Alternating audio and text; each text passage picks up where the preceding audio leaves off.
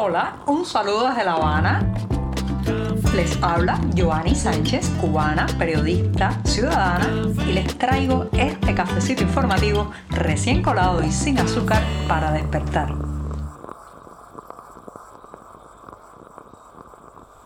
Miércoles invernal aquí en La Habana, ¿sí? Estamos viviendo una jornada con una temperatura alrededor de los 20 grados Celsius. Algunos se reirán de eh, nuestro invierno tan benigno, pero lo cierto es que en una isla donde la gente no tiene la ropa correcta, muchas casas ni siquiera las ventanas cierran bien, tener una frazada para taparse en la noche o tomarse una sopa caliente se están convirtiendo en lujos que pueden disfrutar unos pocos. Bueno, pues estas bajas temperaturas afectan mucho especialmente a la población de más edad, a la gente que no tiene un techo donde eh, protegerse del frío y también pues colapsa bastante las actividades del día a día. Yo estoy aquí con un café caliente, lo necesito hoy bien caliente, ya servido, para darme el primer buchito de este 20 de diciembre de 2023. Así que voy con este sorbito mañanero y sin azúcar.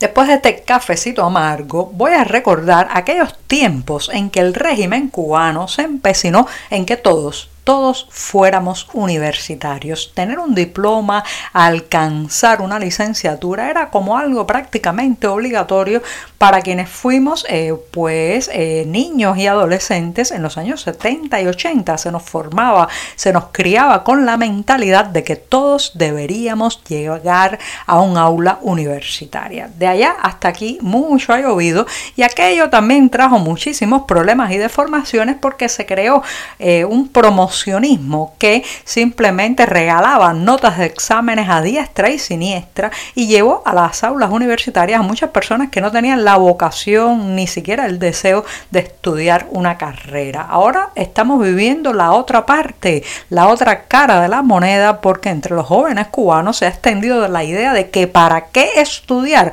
para qué llegar a la universidad si ven el ejemplo de sus padres con los diplomas guardados en una gaveta y ganando una miseria de salario por ejercer una profesión, mientras que al lado el que no estudió, el que tiene negocios informales o simplemente pues repara teléfonos móviles o hace o hace dulces gana muchísimo más que un profesional que ejerce su carrera, la carrera por la que obtuvo un título. Bueno, pues eso se está viendo en la baja asistencia a los exámenes de ingreso para entrar a la universidad en Camagüey, la provincia de Camagüey de 2.175 estudiantes que eh, estaba pensado si iban a presentar a estas pruebas de ingreso a la universidad, acudieron solamente 907, pero aguántense, el dato es que de esos 907, solo 508 lograron aprobar los exámenes de español, matemática e historia.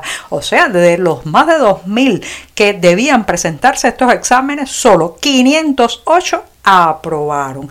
Esto está dado, señoras y señores, no solamente por el bajón de la calidad de la educación en Cuba, sino porque los jóvenes se preguntan, ¿para qué voy a estudiar? ¿Para qué voy a ir a la universidad? ¿Qué sentido tiene graduarse de algo? Otros también precavidos piensan emigrar, salir del país y no quieren estar ahora pues enredándose, digamos así, en la obtención de un título universitario que podría podría complicar su emigración. Así que está ocurriendo eso, justo lo contrario de hace unas décadas, donde estudiar en la, universidad no solamente era una, un sueño compartido por millones de cubanos, sino que era prácticamente una obligación en el seno familiar y también de cara al oficialismo. Si uno escucha los comentarios que están ahora mismo circulando en las calles cubanas a partir de los datos, las informaciones y los pronósticos que van brotando de la sesión parlamentaria que está teniendo lugar en la capital cubana, específicamente en el Palacio de las Convenciones, bueno, pues verá que hay una tónica que se repite y es el espanto ante las cifras, las estadísticas y los balances que están eh, difundiendo por estos días los parlamentarios cubanos y la sensación de que hay que hacer las maletas cuanto antes y salir de esta isla porque no se ve un pronóstico a corto ni mediano plazo de que se vaya a implementar un paquete de reformas, aperturas y flexibilizaciones que haga reflotar la economía cubana. Eso es lo que recojo cuando converso con la gente en una cola, en las calles, en una plaza, y es que eh, simplemente estas sesiones parlamentarias están dejando en evidencia lo que todos sabíamos y también poniendo, poniendo una urgencia, un acelerón a los deseos de emigrar de los cubanos. Recientemente, justamente en uno de esos balances, se supo que, por ejemplo, hay un serio problema de desvíos de recursos y corrupción en lo que son los comedores para eh, personas de bajos recursos, personas vulnerables, todo este tema de alimentar a quienes están protegidos o deberían estar protegidos por esta asistencia social de 1.445 establecimientos de ese tipo que hay en toda Cuba. Bueno, pues hay muchísimos que simplemente tienen un menú muy reducido, escasean los productos, en otros, claro, pues los empleados desvían hacia el mercado informal parte de los ingredientes para hacer una comida medianamente digna. Las críticas llueven, los ancianos que son los principales usufructuarios de este tipo de comedores sociales son los principales damnificados también porque llegan allí, se encuentran una comida menoscabada, insípida, muchas veces de mala calidad e incluso que puede afectar su salud y no tienen cómo reclamar. Este, esto ha llegado a las discusiones parlamentarias, pero ¿qué podría hacer? ¿Qué podría hacer la Asamblea Nacional Cubana para detener este problema cuando todos sabemos que los administradores, los empleados, los trabajadores, ya sea de transporte, de los almacenes, de estos comedores sociales, también están atenazados por la crisis, la falta de recursos y el tener que alimentar a sus familias? Por tanto, es la serpiente que se muerde la cola. La corrupción golpea estos lugares para gente vulnerable porque toda la población es vulnerable, señoras y señores. Imagínense ustedes quién va a trabajar en un lugar así si no tuviera el estímulo de poder llevar a su casa cada día al menos una cabeza de ajo, un poco de arroz, algo de frijoles. Entonces, discusiones parlamentarias van, datos vienen, pero lo cierto es que aquí la corrupción está metida en los tuétanos del sistema.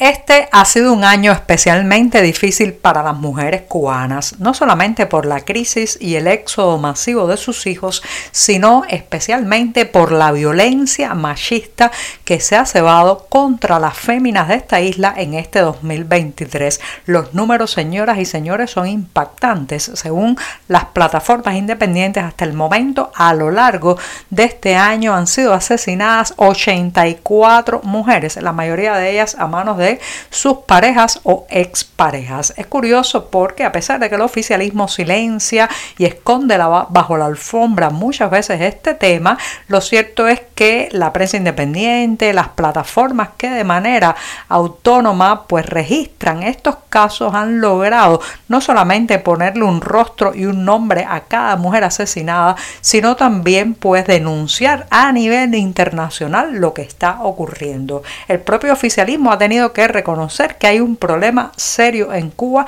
con este tema de la violencia machista y recientemente dieron informaciones sobre cuáles son las mujeres más afectadas. Muy interesante porque en estos casos eh, de violencia y sobre todo en los hogares que se ha detectado este tipo de violencia machista, las más afectadas son las mujeres negras y mulatas, que son el 60% de las féminas cubanas que están bajo este flagelo de la violencia doméstica y especialmente de la violencia machista. Son la mayoría menores de 35 años y su promedio de escolaridad es el noveno grado. La mayoría o muchas de ellas también son amas de casa y por tanto tienen una dependencia económica muchas veces de la parte masculina maltratadora. Estos indicadores, ya les digo, los ha sacado a cuenta gotas el oficialismo recientemente, pero lo cierto es que el número de 84 mujeres asesinadas por la violencia machista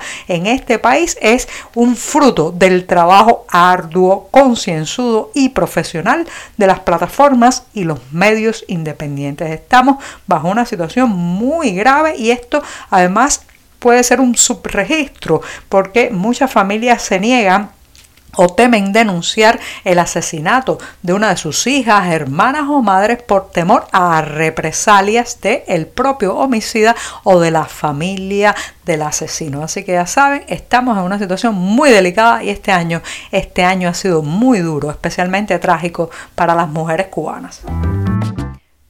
Antes de que lleguen los festejos de fin de año y los abrazos, las guirnaldas y las cenas familiares nos saquen un poco de la rutina, les quiero decir que pueden anotar ya en la agenda para el próximo 6 de enero de 2024 la fiesta que tendrá lugar en la Ermita de la Caridad. Esto es en la ciudad de Miami, Estados Unidos, la capital del exilio cubano. Allí se estará celebrando la fiesta de los Reyes Magos. Se trata de una festividad que busca mantener viva la rica tradición hispana y brindar también momentos de felicidad a los niños. Está principalmente centrada en el exilio cubano, los recién llegados, pero puede acercarse a esta ermita de la caridad cualquiera que esté en Miami, en la Florida. Así que ya saben, allí estará teniendo lugar el sábado 6 de enero a las 10 de la mañana esta fiesta de los Reyes Magos. Y con esto sí, que me despido mañana, que será jueves, además 21 de diciembre de 2023. Prácticamente ya estamos despidiendo este viejo año. Así que muchas gracias por la atención. Por hoy es todo. Te espero mañana a la misma hora. Síguenos en 14medio.com. También estamos en Facebook, Twitter, Instagram y en tu WhatsApp. No olvides, claro está, compartir nuestro cafecito informativo con tus amigos.